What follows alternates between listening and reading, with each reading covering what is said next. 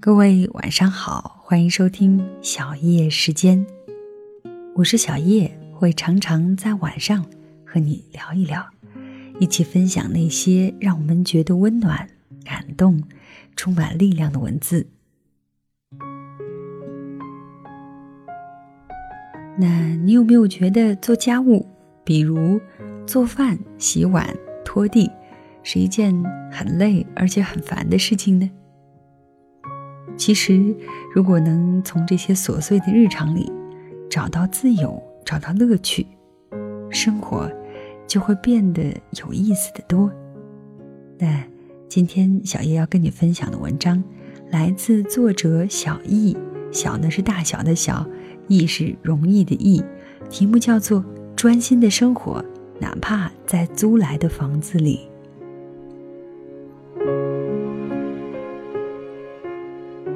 人的长大，很多时候是从工作后自己租一间小房子开始的。这时才会发现，生活是需要一种能力才可以把它们经营好的。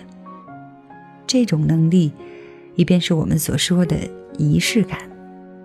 也许只是桌上的一束花，卧室一块精心挑选的地毯，但主人的精致和质感，也就在这点滴中。体现了出来。最近，一家杂志的编辑团队完全呈现了一些低成本出租屋改造的教程。这个专辑里，不同领域、不同城市的人，都热情地投入精力、财力和想象力，往自己暂时居住的小屋注入了一股好像要永久居住的架势，把自己的生活过得热气腾腾。在异乡生活，一处温馨舒适的住所，能够削弱在外漂泊的伶仃感。登上杂志的案例当然是凤毛麟角，操作性令人望而生畏。但我也由此有了自己的生活哲学，预备把漂泊的生活过出幸福感。我现在的房间实际上就是由一个小书房改造出来的，它只能安置一个小衣柜、一张单人床、一个书桌，墙上嵌着三层书架。所幸它通过一扇落地窗与阳台相连，尽管它面积小，却也没有生出逼仄的感觉。我实在没有想象力和精力去布置这个小房间。我所能做的就两件事：把床布置舒服，保持房间的干净整洁。住进来的第一件事，便是把屋子里里外外打扫干净，换上一套喜欢的床单被套，买了一个柔软的床垫，让我的单人床一眼看上去就非常舒适。还从公司捡了一只绿萝回来，插在一个透明玻璃瓶里。任由它蓬勃生长。再从网上买了收纳的各种器具矿盒，把零散的东西规整好。这就是我房屋改造的全部，和大神们相比，简直就不足以拿出来说。但是，装扮房屋是一个有趣的过程，实际上它只是你真正开始生活的序曲，真正的挑战。来自于日常生活中层出不穷的小却重要的事情。我曾经去广州找过我的闺蜜玩，她收入虽然过万，但对生活毫不上心。她和不相熟的同事住在公司为他们租的一套三室两厅的房子里，卫生间的灯据说坏了好几个月了，他们都是借着外面路灯的光洗澡。厨房的水龙头早就不能用了，琉璃台上积了一层厚厚的灰。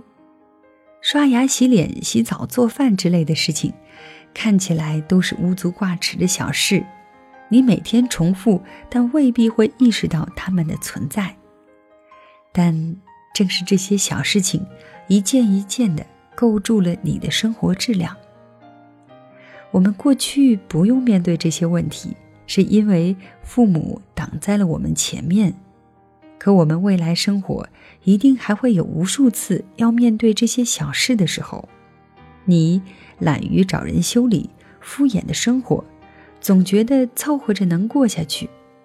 你渐渐驯养出了一种随便生活的态度，你习惯在每一件小事情上放弃标准，最终变成一个没有质感的人。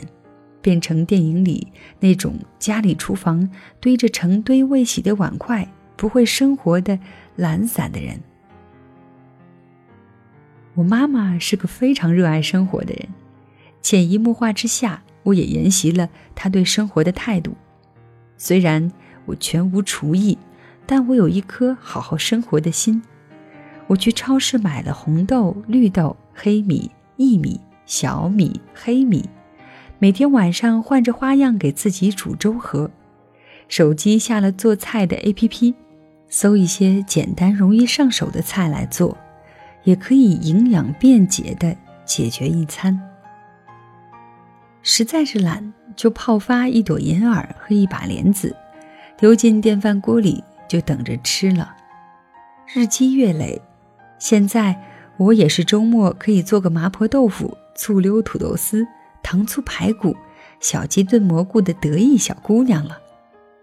唯爱与美食不可辜负，这句略显矫情的话，已经在网络上被说的味道全无。直到我为了让自己过得好而开始做饭，我才真的体会到为什么“辜负”这种隆重的词可以与美食联系在一起。和我同一届进入公司的同事用“逃难”来形容他自己的生活。他说，他们的厨房从来不用，每天晚上都是在家附近的小摊儿对付自己的晚餐：麻辣烫、牛肉面或者一个肉夹馍。他常常心情不好，总和我抱怨生活不开心，讨厌租房的生活，下了班也不想回家。我给他带我做的银耳汤。煮的绿豆粥，告诉他或许可以从下班回家做饭开始，改变这种逃难的心境。自己做的一碗热汤，最能安抚漂泊不定的内心。以前我总以为做饭、打扫、做家务是很没出息的事情，他们融入在生活本身里面，竟让我察觉不出他们如此重要。但。当我自己租房过日子，经常手忙脚乱应付生活里面的事情，才发现，好好生活是一种态度，更是一种需要锻炼的能力。专心的生活，甚至能让你变成一个有魅力的人。所以我渐渐理解了，为什么妈妈的好朋友能够一边事业成功，实现财务自由，又做的一手好菜，还能自己酿葡萄酒。我敢确定，他们一定不是那种会让自己厕所灯坏三天以上凑合生活的人。女人的魅力和质感啊，光靠华服和妆容是堆砌不出来的。在生活的烟火气中浸泡出来的从容和优雅，才不会被时间侵蚀。我很喜欢一段文字：做家务、做饭。很容易给我一种正在坠入庸常的感觉。如果是恋人或夫妻同住，指责对方担当太少，自己牺牲太多；如果工作再不顺，简直想为了谁洗碗而跟对方翻脸。好在，我一直能从做家务，尤其是做饭当中得到极大的乐趣，切菜、拖地、清蒸炖煮。找到一点生活秩序感、烟火气，我很早就给了自己这份自由，真好。愿我们都能在琐碎的日常里找到自由，成为一个在平凡中修炼魅力的聪明人。